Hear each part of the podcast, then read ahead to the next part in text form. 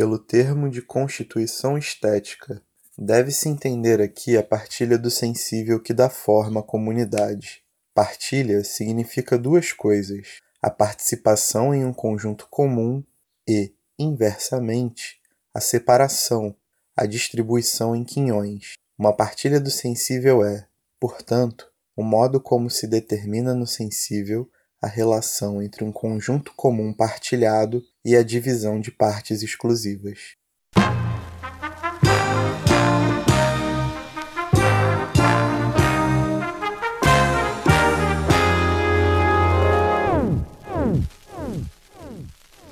Opa, e aí, tudo bem?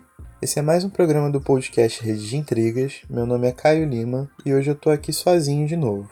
Mas antes da gente começar, tem um momento jabá.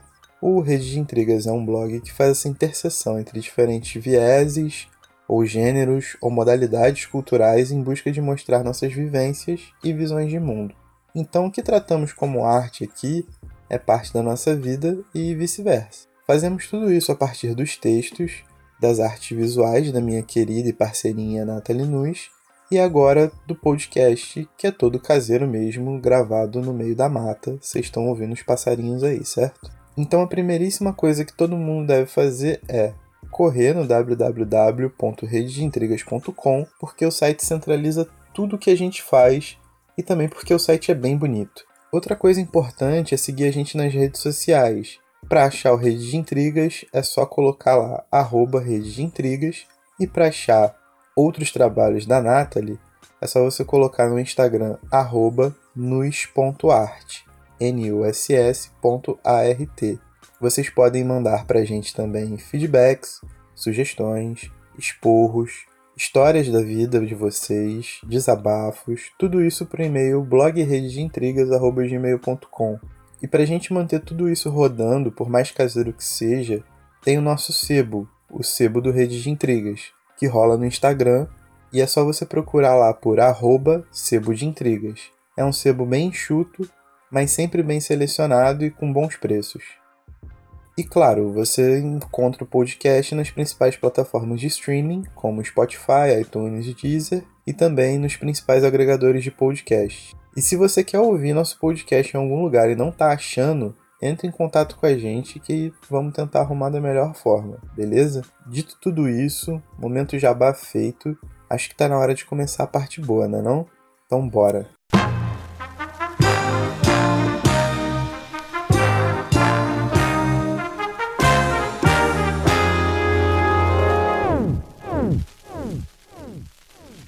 Vocês já se ligaram que eu gosto de contar histórias, né? Aquela coisa de criar uma narrativa e tal. Então, vamos começar do começo. James Baldwin sempre esteve, direto ou indiretamente, envolvido com tudo aquilo que me serviu como formação. E não é nem pelo nome, até porque eu sou péssimo com nomes. São os fragmentos do Baldwin. Até porque, como nome, ele sempre passou por filas e mais filas e mais filas, pelo fato também de eu não ter o um mínimo de organização, principalmente com as minhas leituras.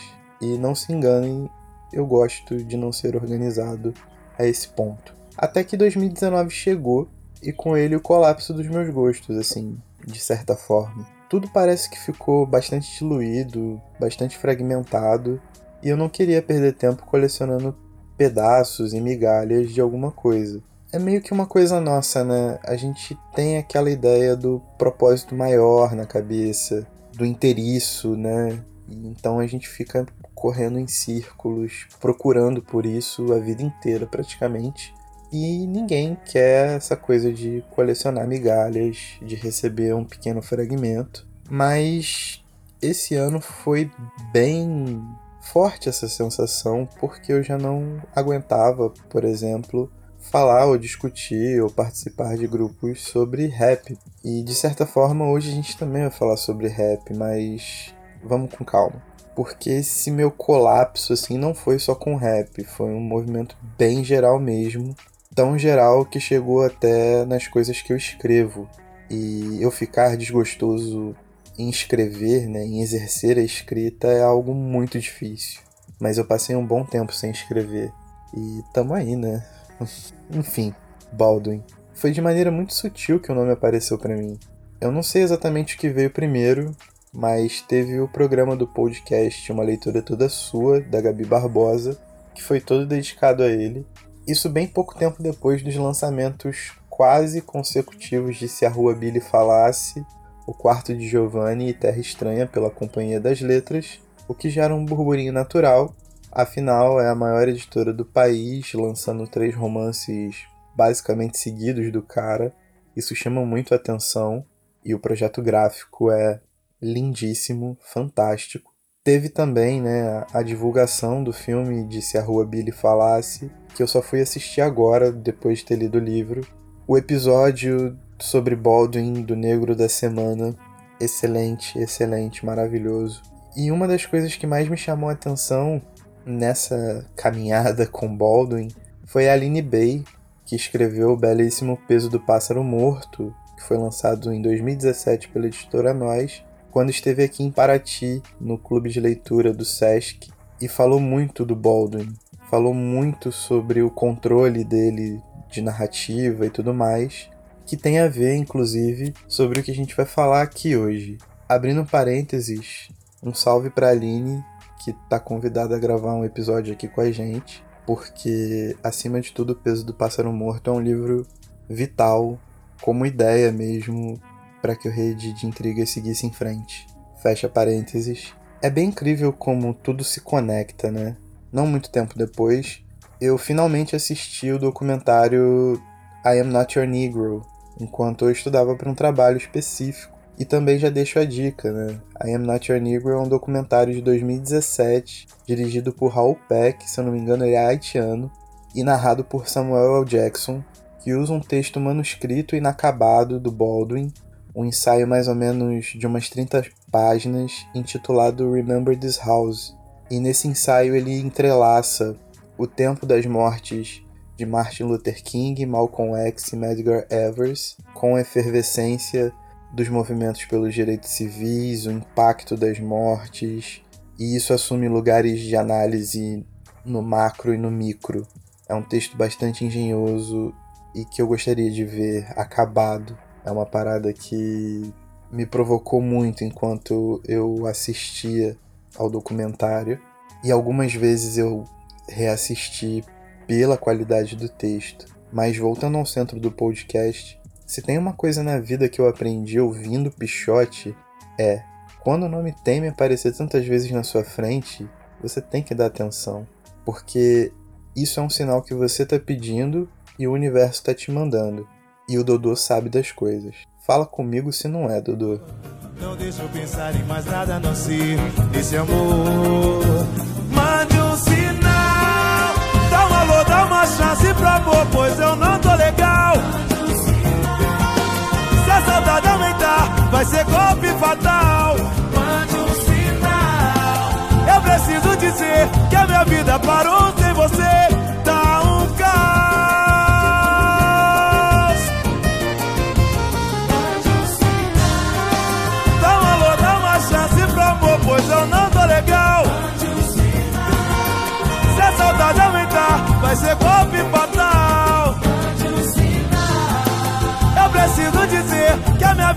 parou sem você. Tá um caos. Então eu captei o sinal do universo, peguei meu poderoso Kindle, tava em promoção, então saiu por R$13,92 o livro, e fui ler Se a Rua Billy Falasse. E agora a gente tá aqui tentando construir alguma coisa. Se a Rua Billy Falasse é o quinto romance de James Baldwin, foi lançado em 1974, já numa fase mais madura do autor, com a carreira completamente consolidada. Porém, a informação mais importante para esse programa talvez seja o seu contexto de criação.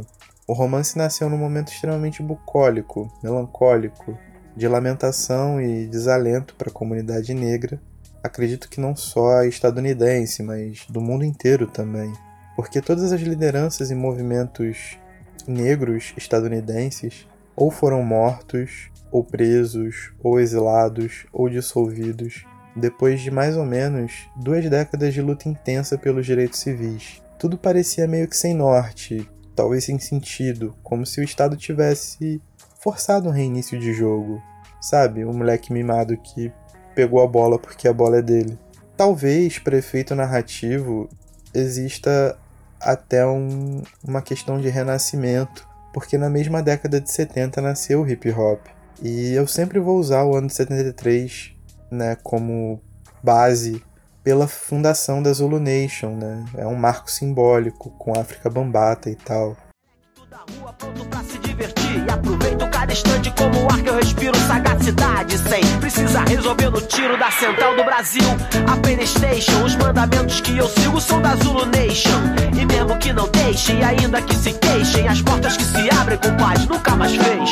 A mas sobre o hip hop e suas múltiplas narrativas deve rolar um programa dedicado porque é parte importante do Rede de Intrigas também.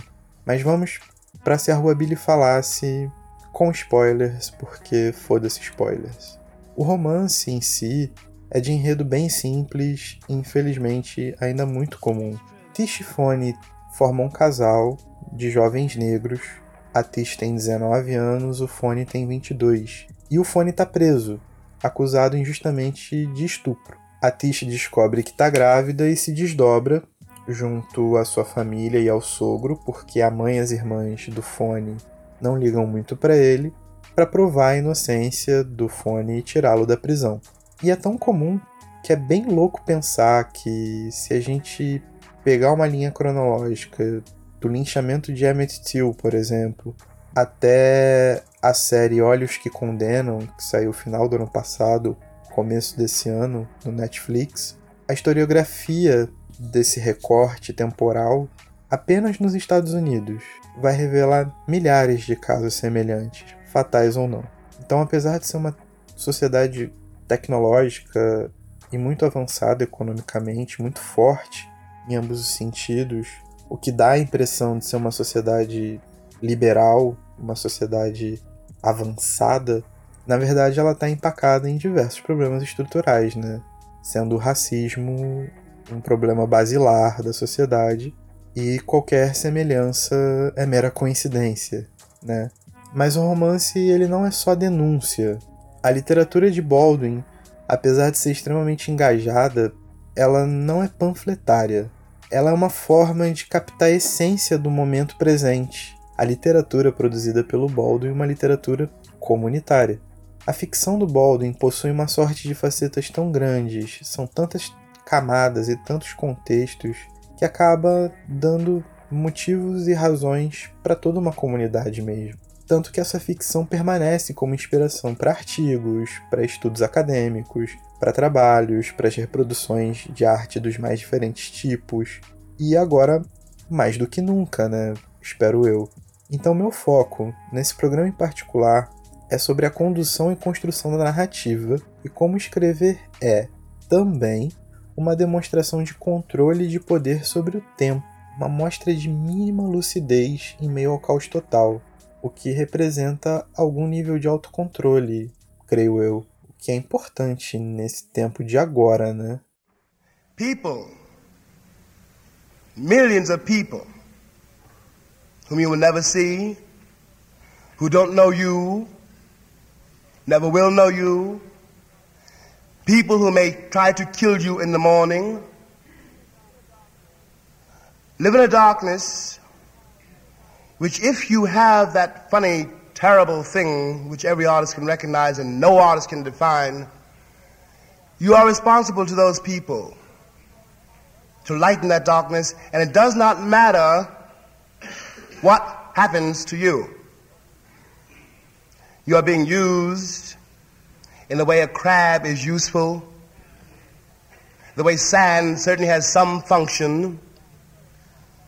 It is impersonal. This force which you didn't ask for, and this destiny which you must accept, is also your responsibility. And if you survive it, if you don't cheat, if you don't lie, it is not only, you know, your glory, your achievement, It is almost our only hope.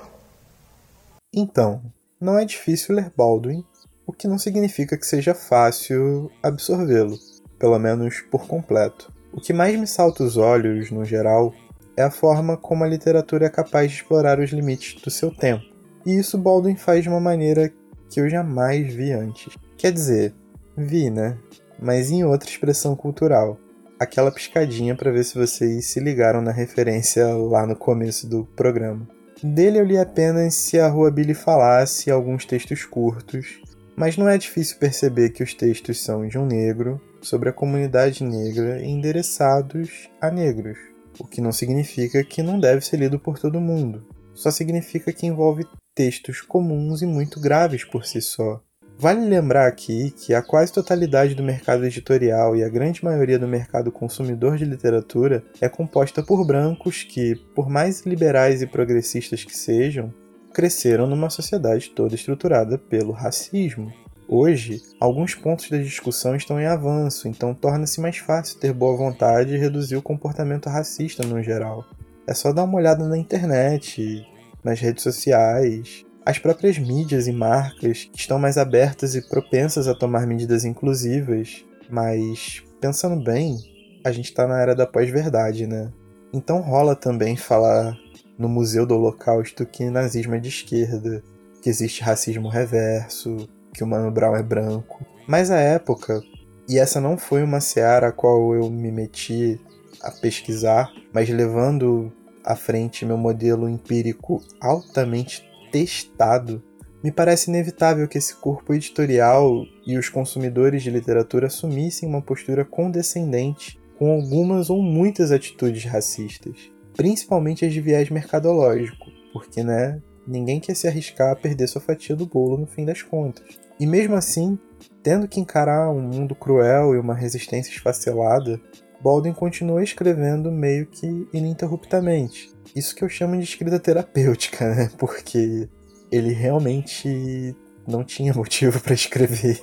Mas falando sério agora, essa é uma demonstração de coragem, de poder e de força. Ou eu tô errado?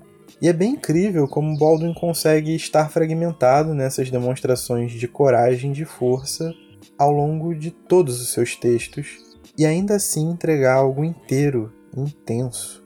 Eu vou até avançar um pouco mais e puxar um pouco da sua obra e biografia, porque esses fragmentos todos se conectam e a gente passa a enxergar além do Baldwin escritor.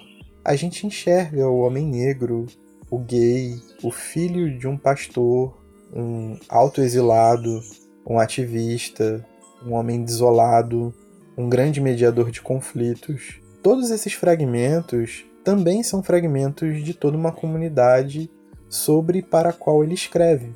Então, quando um parágrafo ele é tensionado até o limite, falando em como o homem branco persegue e tortura física e psicologicamente o homem negro através dos tempos, ele está ali se expondo, ele está ali sofrendo. Mas na passagem seguinte, ele narra a ternura de Tish Fone na prisão, super emocionados e felizes com o filho que está por vir, mesmo que os dois não tenham a mínima noção de como é cuidar de uma criança. Mas ambos estão, acima de tudo, felizes. E isso não é à toa. Alguma coisa acontece entre esses picos de raiva e de ternura. Uma espécie de linha de equilíbrio meio que se estabelece e de repente essa leitura já não é tão física mais, já não é tão incômoda, porque ela ganha novos limites, cada vez maiores. É uma narrativa que se expande e vai testando o leitor. E esses testes sempre estão de acordo com as experiências e tensões vividas pelas personagens. E essas personagens estão todas destinadas ao caos e ao desterro, estes muito factuais, e ao mesmo tempo elas se descobrem, se desenvolvem e se revelam felizes em meio ao mesmo caos e desterro. E essa felicidade é muito peculiar porque é sempre uma felicidade mútua, comunitária, partilhada. O jogo entre comunidade e indivíduo, entre público e privado, é inclusive muito aparente na literatura do Baldwin. Muito mesmo porque essa é uma discussão essencialmente política, né? Não dá para pensar muito durante a leitura. As coisas são reais, são vívidas e se atropelam como é a vida, né? Então não dá para própria Tish narrar que ela é uma mulher forte, apesar de ter só 19 anos. ela nem imagina o quanto é forte. Sabe-se que ela é forte por tudo aquilo que ela suporta e enfrenta enquanto tenta levar uma gravidez saudável e tenta lutar para tirar o fone da prisão. Só que para que eu consiga chegar nesse ponto de achar a Tish uma mulher forte, eu tenho que olhar para o contexto que a cerca. Senão esses fragmentos todos não vão fazer o menor sentido, ou, o que tem sido mais comum hoje em dia, serão cooptados. Outro exemplo, um exemplo mais rápido, né? mais instantâneo, digamos assim, é quando o pai do Fone bate na esposa, a mãe do Fone, enquanto ela dava um chilique com o recebimento da notícia da gravidez da Tish. O pai sai da casa totalmente revoltado, mas reconhecendo o erro ao mesmo tempo, assim. Ali, naquela pequena demonstração de força, um homem que parecia encolhido ante uma esposa autoritária retoma a sua posição de poder, porque depois do tapa que ele dá na esposa, essa esposa sai diminuída. Mas ele reconhece o que fez e ele sai num misto de vergonha, de raiva, de um autocontrole repentino depois de um extremo. Mas ele sabia que havia ultrapassado alguns limites. E essa agressão mesmo, ela pode ter múltiplos significados, e todos esses significados importam.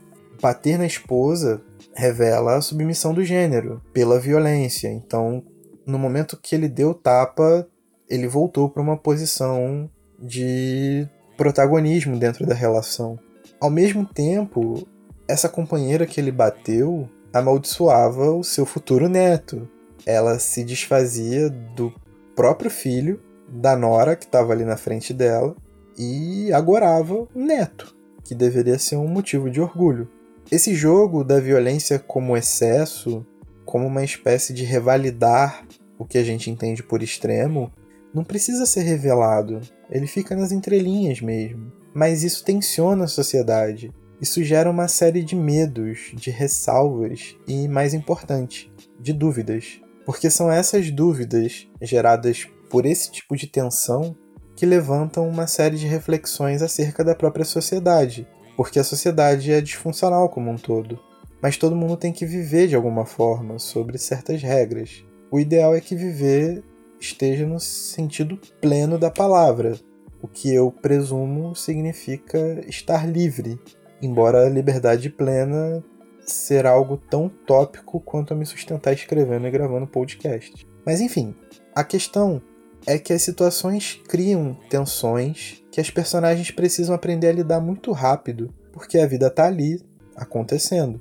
E não seria coerente da parte do Baldwin colocar olhos contemplativos sobre aqueles que não podem parar para pensar por um segundo sequer. Então, na literatura dele, tudo corre, tudo é móvel, movediço, o tempo todo. O que a gente tem são as reações, espontâneas ou não, enquanto encaramos o exercício de ler, o que pode ser desconfortável no começo. Mas por essas tensões causarem algum tipo de refração da atenção e essa reflexão quase que imediata, acaba que esse desconforto vai virando prazer. Essas tensões vão sensibilizando a gente e vão nos conectando aos fragmentos das personagens que vão aparecendo a cada linha. E alguns desses fragmentos, se não todos, fazem parte do nosso mundo. A gente pode até tentar recortar partes e falar assim, tipo, nossa, isso é muito eu, cara.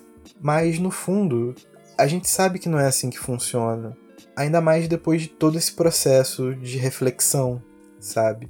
Então essa gangorra que se estabelece entre prazer e indignação beira o absurdo, porque ela está no único ponto de apoio possível, que é a sensibilidade seguida do interesse profundo pelo bem do outro, o que pode ser inclusive uma boa definição de amor, né?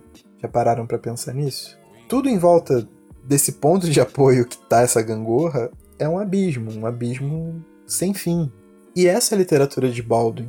Ele se quebra em mil pedaços, ele quebra a sociedade do seu tempo em mil outros pedaços, e ao mesmo tempo que expõe os Estados Unidos racista, por exemplo, eu tô ali navegando pelo controle absurdo do cara sobre todos os fragmentos espalhados pela narrativa que criam conexões e elos muito profundos com o meu próprio tempo.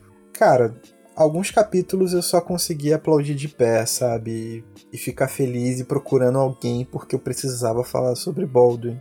Mas eu não sabia o que falar também, eu só conseguia sentir aquilo com muita força. Mas quando eu percebi isso, quando eu voltei, reli uns trechos, revi documentário, vi algumas entrevistas dele, eu percebi que eu me tensionei até o meu limite. Porque pensa bem, o mote do livro, ele não me causa prazer. O sofrimento alheio, a relação que esse caso tem com todos os seus contextos, ainda tão presentes, isso não me causa prazer. A injustiça e o mundo não me causam prazer. Mas o que Baldwin escreve me causa prazer. E eu acho que todo mundo deveria sentir o mesmo prazer ao lê-lo, da mesma forma que todos deveríamos estar muito felizes por poder ler Baldwin. Eu me fiz algumas perguntas. Como ler Baldwin sentir prazer sem dissociar os contextos todos que amarram sua obra e causa? Como não cooptar o discurso de Baldwin? Como lê-lo por inteiro? E mais importante, qual é esse fenômeno comportamental que transforma o referencial num alvo direto? Bom, eu não sei as respostas, mas estou começando a enxergar uma luz no fim do túnel. Para me ajudar, eu vou solicitar a ajuda dos universitários. Então eu chamei legal Jacques Rancière, que é um filósofo francês, mestrão, e ele respondeu a cinco perguntas de dois universitários, e essas perguntas acabaram gerando um livro, bem curtinho, mas bastante esclarecedor, chamado A Partilha do Sensível. Aqui no Brasil foi lançado pela excelentíssima Editora 34, que deveria patrocinar o Rede de Intrigas, na tradução da Mônica Costa Neto. No livro, Rancière fala bastante coisa, mas o que me chamou a atenção foi justamente o suprassumo, que é a questão da arte não estar distante da política, na verdade são indissociáveis, porque são representações do sensível, e que as coisas, basicamente, passam entre o quanto do indivíduo é partilhado com o mundo e o que do mundo influi no indivíduo. É aí que mora a dinâmica estética, né? Que também é uma maneira de posicionar a arte. Mas tudo isso depende das relações que se estabelecem entre o que é público e o que é privado. E apesar da relação entre ambos ser muito clara, também é uma relação muito incerta. Se a gente for parar para pensar, nós hoje vivemos num tempo em que as necessidades individuais tomam tanto ou mais espaço que urgências coletivas. Então cabe racionalizar ainda mais quais são esses limites entre público e privado para a vida toda, né? Porque muitos passam por cima de problemas estruturais para dar conta de urgências suas. Esse elencar de urgências é automático, uma prática quase individual. Mas Rancière serviu para me auxiliar onde exatamente eu consigo posicionar Baldwin e o controle sobre o tempo mesmo quando não havia motivos para que ele se preocupasse em se posicionar mais. Desterro, né? a sensação de abandono, de falha, talvez, de fiasco. E eu fui percebendo e refletindo que nós sempre ficamos surfando no meio das necessidades que a gente tem ou acha que tem. E aí nós acabamos captando ou absorvendo ou agindo sobre aquilo que faz sentido no momento. O problema é que a gente tem oscilado mais para questões individuais, porque a gente sempre está pensando numa velocidade de coisas que estão acontecendo e a gente não pode deixar escapar. E nessa oscilação a gente tende a ir por um instinto de sobrevivência, talvez, ou por alienação, quem sabe. Eu não sou o cara que vai responder isso para ninguém.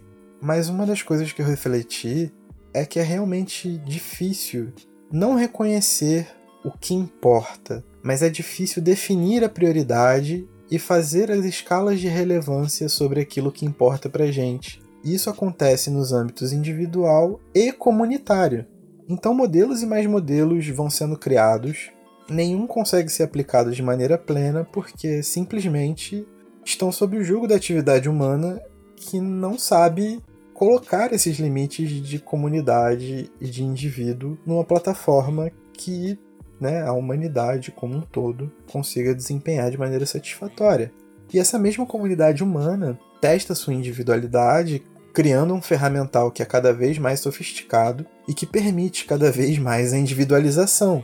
Então, quando a gente precisa captar alguns sinais do que é bem comum, do que é coletivo, a gente até tenta dar um Google rápido e divide as coisas de uma maneira até infantil, bem didática, assistindo canais de YouTube rapidinho, porque é útil pra gente.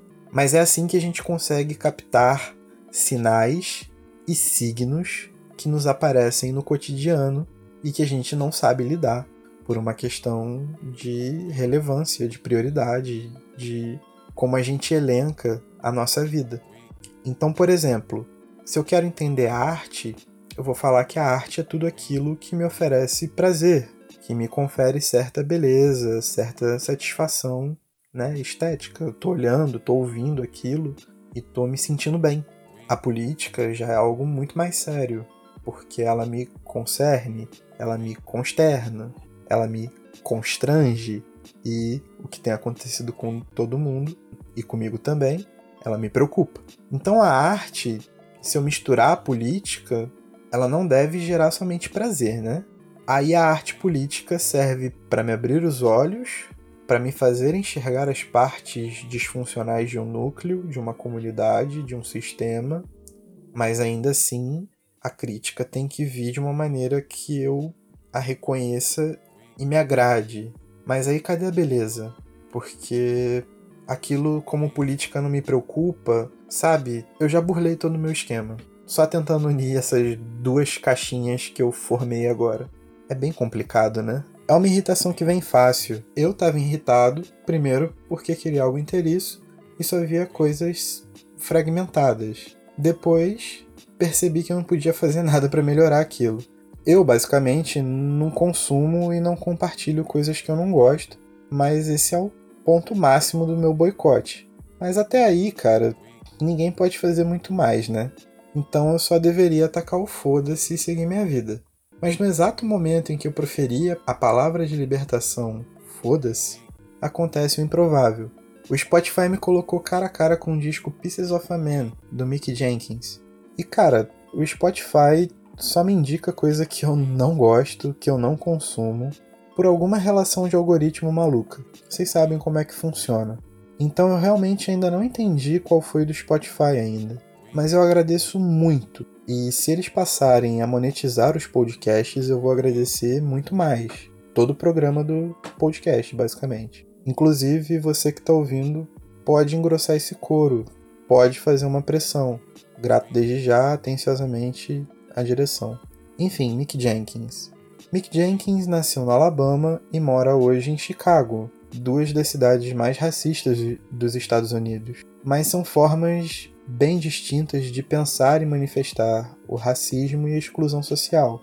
Enquanto Alabama ainda guarda a questão escravagista enraizada, tendo toda a herança colonial bem impregnada, Chicago é o centro do pensamento liberal nos Estados Unidos, lugar de muita meritocracia, lugar de muita liberdade econômica e lugar em que pessoas estudam esse discurso falacioso e comprovadamente insustentável, principalmente para com as camadas médias e pobres de qualquer país. E nos Estados Unidos, como no Brasil, isso está integralmente fundido a questões raciais e de gênero.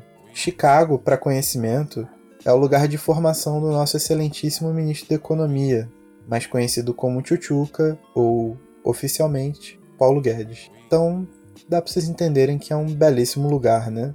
O contato com as diferentes formas de se sentir preso, cerceado, escravo de uma estrutura que prima pela desigualdade econômica e racial, fez Mick Jenkins explorar um rap carregado de críticas, denso, profundo e sólido. Sólido demais para que fosse consumido hoje. E lembrem-se sempre, tudo que é sólido desmancha no ar.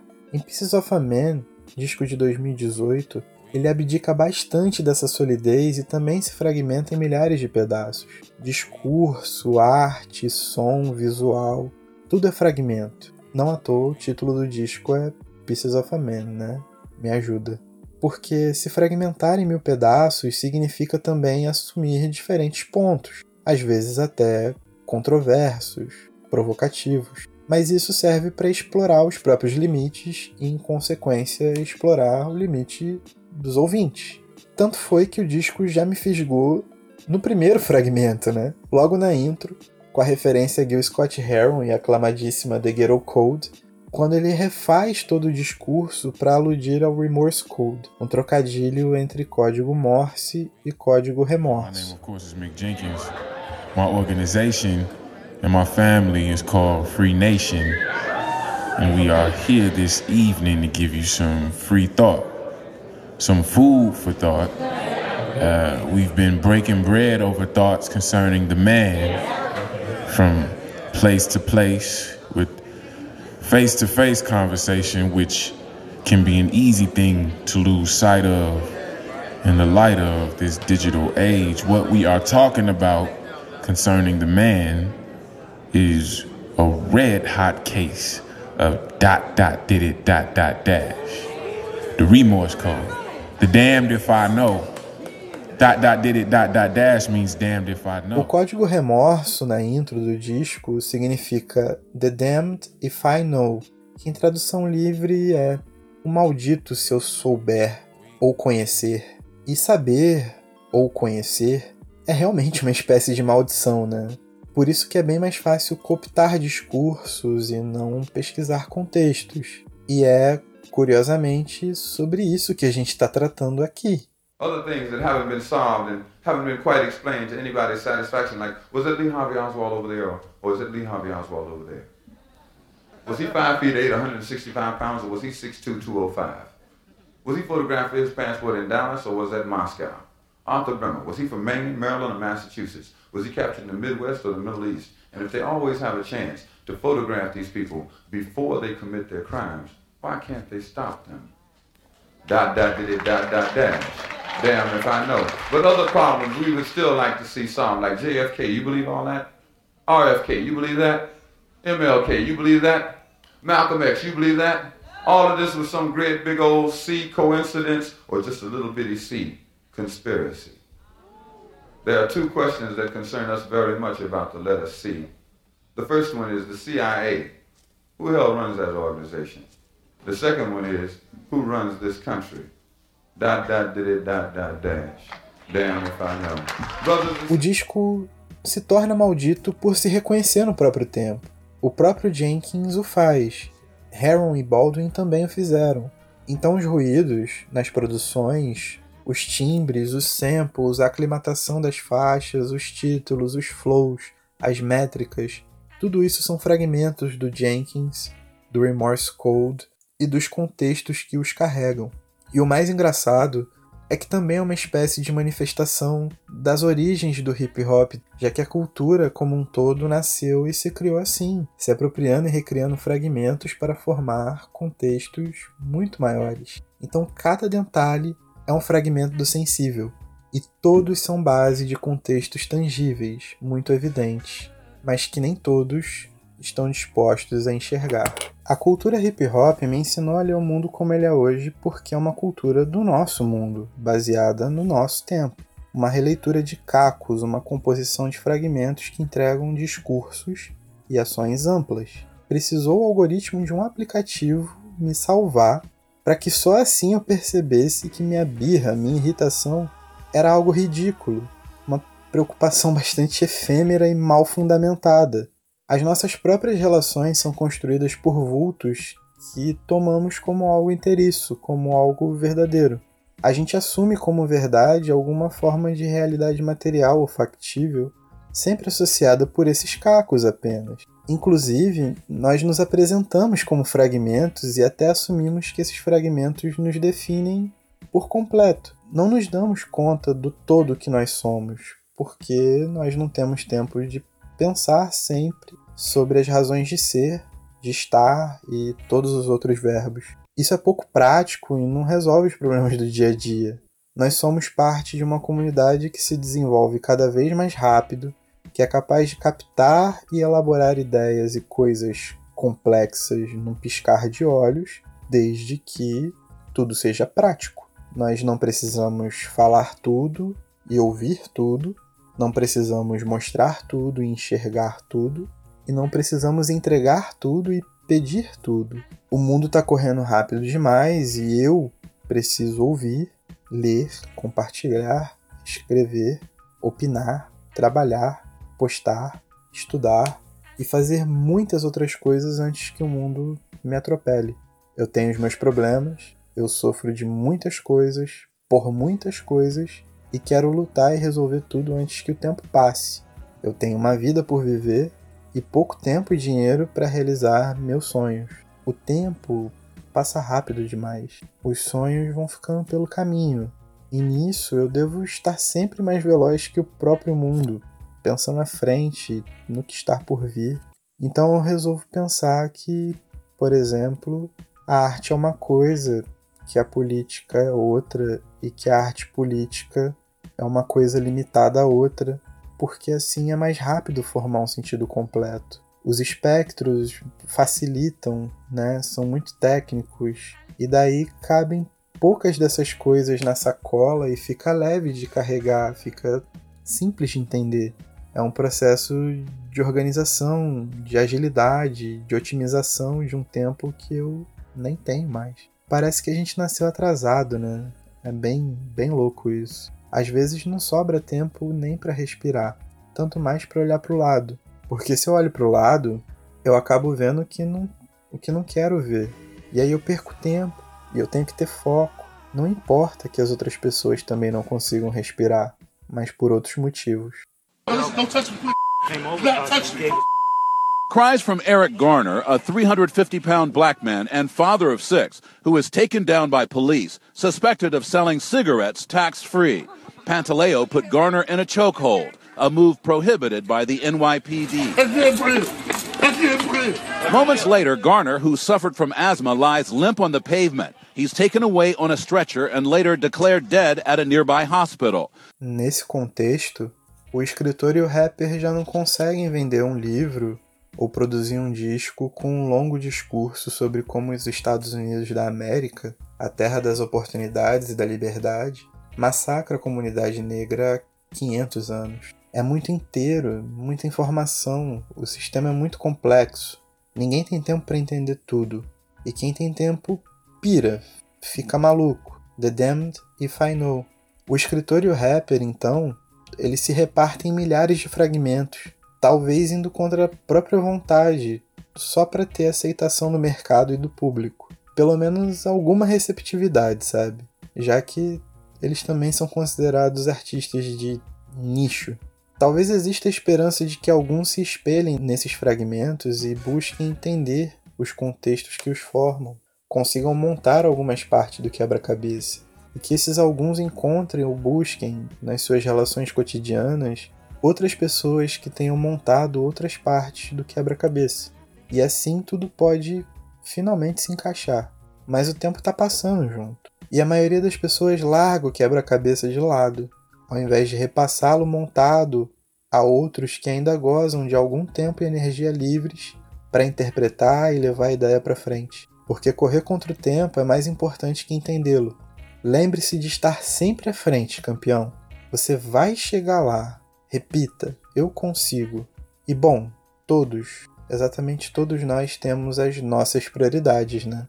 Pode ser que mais tarde os tais alguns descubram que parar de correr e olhar o nosso próprio tempo é a coisa mais valiosa que a gente tem, apesar de ser um pensamento completamente antinatural. Mas aí o tempo já vai ter passado, então não vai adiantar de nada. Mas parar de correr contra o tempo é a única garantia que eu tenho de que eu controlo alguma coisa na minha vida, nem que seja o nível das informações que eu consumo. E foi aí que o Remorse Code do Mick Jenkins fez sentido logo da primeira vez que eu ouvi. A maldição de entender o mundo como ele é e de me colocar no centro dos meus dilemas individuais e comunitários, isso é desafiador. Até onde se estendem meu senso de justiça e minha indignação? O que eu faço com tudo isso? E eu falo isso sem que eu me importe absolutamente com o meu legado. Aliás, para você que está ouvindo, esquece esse negócio de legado de uma vez por todas. Isso não faz o mínimo sentido. É uma das palavras mais idiotas que existem. A única coisa que eu tenho me importado é em ter o mínimo de autonomia em qualquer atitude ou atividade minha. No fim, isso que é o hip hop, né? Uma cultura que tem por base a autonomia, a liberdade e a comunhão entre as pessoas. No fim, acho que foi o que fez Baldwin em 1974 com Se a Rua Billy Falasse. Em meio ao luto e ao desterro, Baldwin continuou a tentar entender e registrar o seu tempo, em todas as particularidades que conseguiu observar, captar, experimentar, viver, sentir. 44 anos depois, com um filme lançado, me dizem que Baldwin foi um artista visionário, atualíssimo, premonitório. Cara, eu prefiro dizer que Baldwin foi um artista do seu tempo e isso basta, é mais do que suficiente. Ser um artista do seu tempo não impediu de estar intrinsecamente ligado a tudo que me rodeou como construção de pensamento. Eu, aqui em 2019, criado para o futuro, eu mesmo tenho que me lembrar muitas vezes que eu preciso parar, que eu preciso recolher os meus pedaços e que eu preciso retomar algum controle sobre o meu tempo também. Isso me faz ver o quanto eu gosto da tensão, do confronto, da intensidade, do desconforto, de explorar meus limites, porque é isso que me faz estar sensível ao outro. É isso que me ajuda a reconhecer os caminhos possíveis dentro das comunidades que eu faço parte. Isso também me ajuda a construir a minha individualidade, sabe? Mesmo que esse exercício me revele o grande tempo de merda que todos nós estamos vivendo, um tempo quase sem esperanças. E nessas horas eu me sinto muito maldito por talvez saber demais. Apesar de que, olha só, nem tudo saiu do meu controle. Eu ainda me importo com o outro. Eu ainda quero estar sensível ao outro. E é por isso que eu encerro esse programa com uma fala de Baldwin sobre amar. Porque, acima de tudo, sobreviver tem sido uma luta constante. Então, que nós amemos é o que os fragmentos indicam no sensível. É o que Baldwin tensionou o tempo todo, que se numa ponta há o desterro, na outra existe o amor, e que esse amor é o que de melhor nós podemos entregar ao outro. There's a prejudice that at one time was against homosexuals. At one time. Yeah, hold on. mm-hmm. when it was a criminal offence, even. Mm-hmm. Then that's got removed. The law. And people started to appear mm-hmm. to accept. Mm-hmm. Back it comes again now because of AIDS. It never went anywhere. It never went anywhere. People's attitudes don't change because the law changes. I, I know that. And the homosexual question is like, is like, is like what we call the racial question. Nobody, no man and no woman is precisely what they think they are. Love mm. is hmm. where you find it. And you don't know where you don't know where it will carry you. And it is a terrifying thing, love. It is the only human possibility, but it's terrifying. And a man can fall in love with a man, a woman can fall in love with a woman. There's nothing nothing anybody can do about it. It's not in the province of the law. Mm. There's nothing you do with the church. Mm. And if you lie about that, if you lie about that, you lie about everything. Mm. And no one has a right to try to tell another human being whom he or she can or should love. But when you wrote Giovanni's Room a long time ago, that was quite a, a, brave book to bring out, wasn't it? It was about love, but it was about homosexual, but it was about love. But you, you, but you deliberately put on in homosexual love, presumably. Well, the, the boy is in the middle. It's not mm. so much about it's not about yeah. homosexuality at all. It's about what happens to you. You can't love anybody. It doesn't make any difference whether you can't love a woman, can't love a man, mm. you can't love anybody. You're you're, you're, you're dangerous. Because you've no way of you have no way of learning humility. No no way of learning that other people suffer. And no way of learning how to use your suffering and theirs mm. to get from one place to another. In short, you fail the human responsibility, which is to love each other.